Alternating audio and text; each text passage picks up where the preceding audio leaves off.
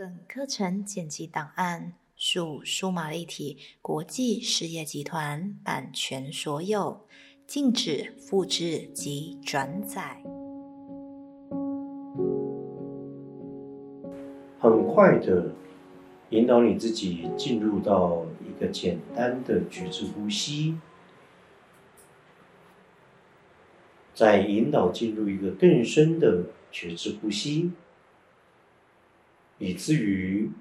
你很快的依循原来的引导，建构现在的你以及在这个教室的能量场域，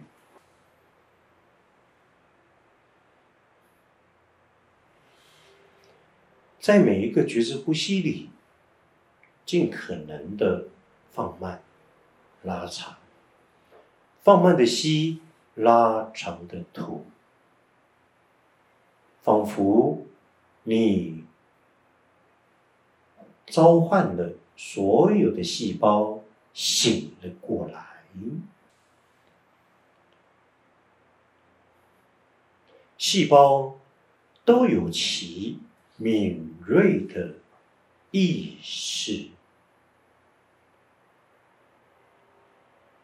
因着。亿万个细胞，它们不断的在聚合我们身体每一个内部的器官、外在的感官，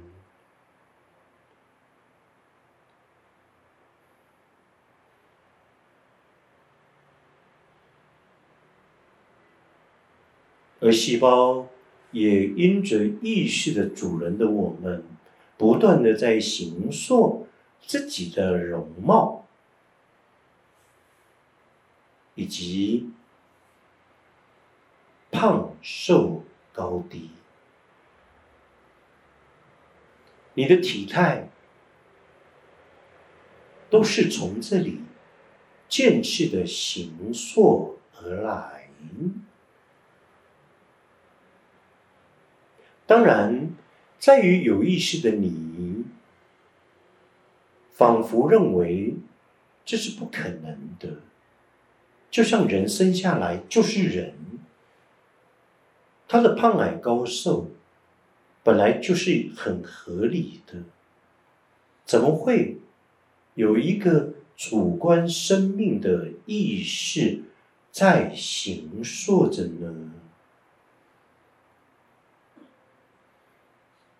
直接进入。今天冥想的主题：创造性的警觉。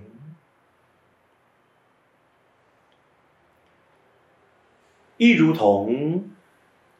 现在全球这样的一个病毒，简单的来说，防不胜防。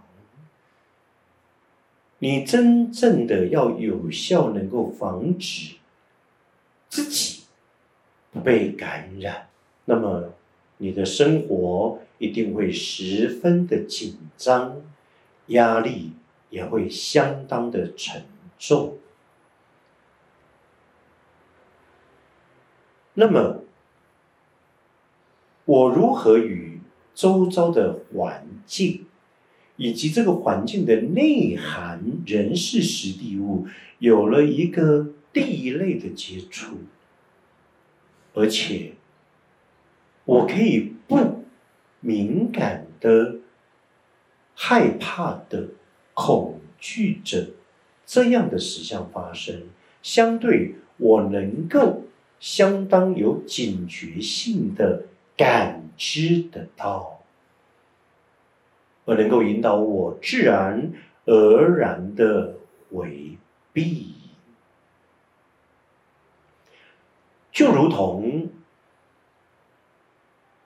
在古早的原始部落的人民，就像印第安纳人一样，白天除了应该有的活动。到了晚上，他们相当的清楚，可怕的动物，甚至凶狠的敌人，都会趁着深夜或者拂晓时分来侵略我们。然而，在任何一个部落，他们都有很多的卫士守护着他们，尤其在晚上的时分，他们都能够相当敏锐的来听到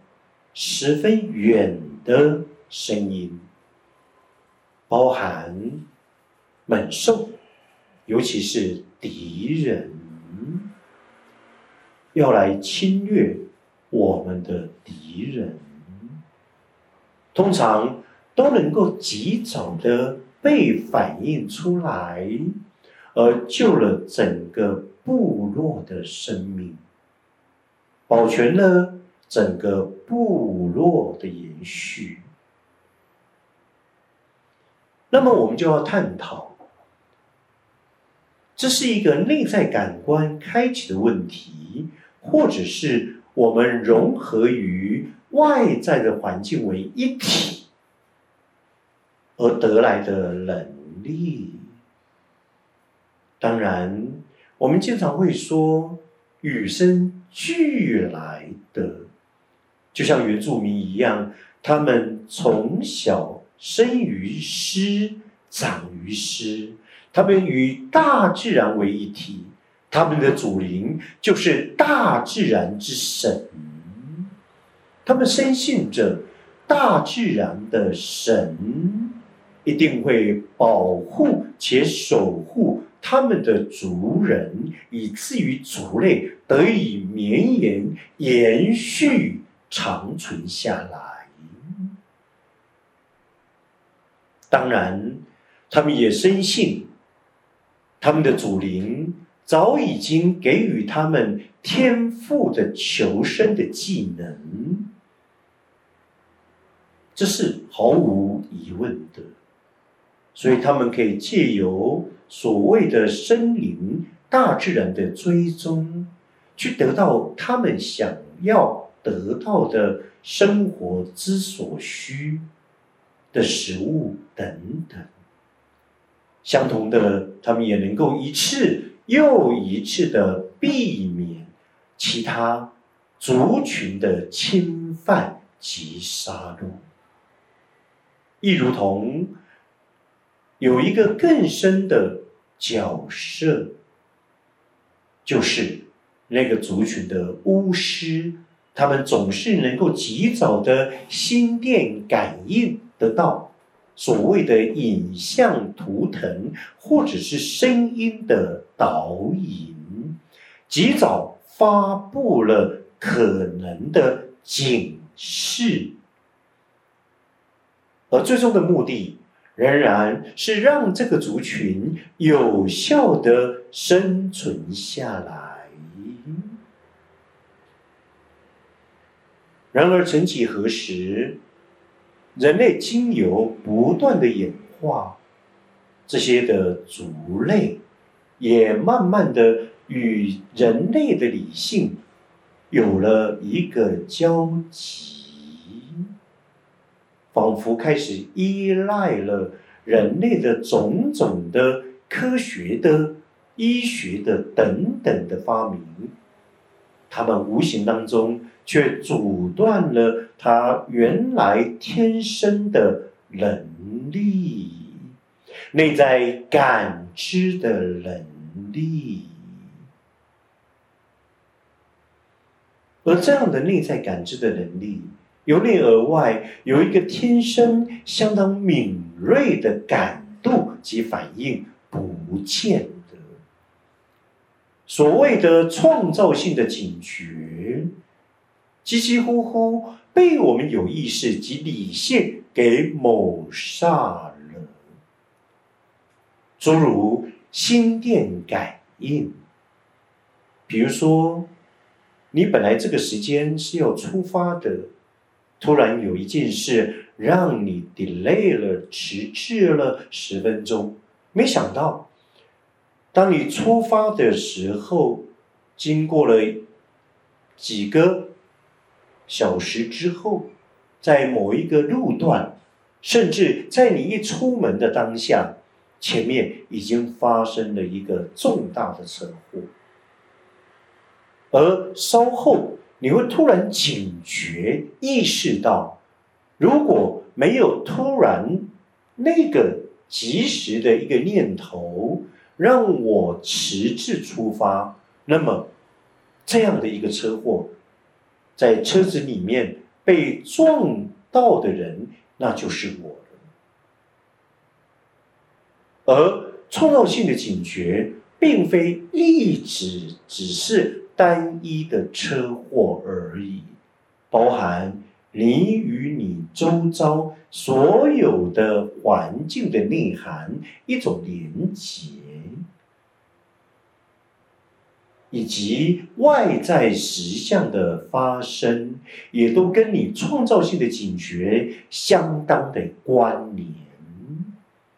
而这样一个创造性的警觉，来自于你的灵敏的意识的反应，以及你细腻的观察。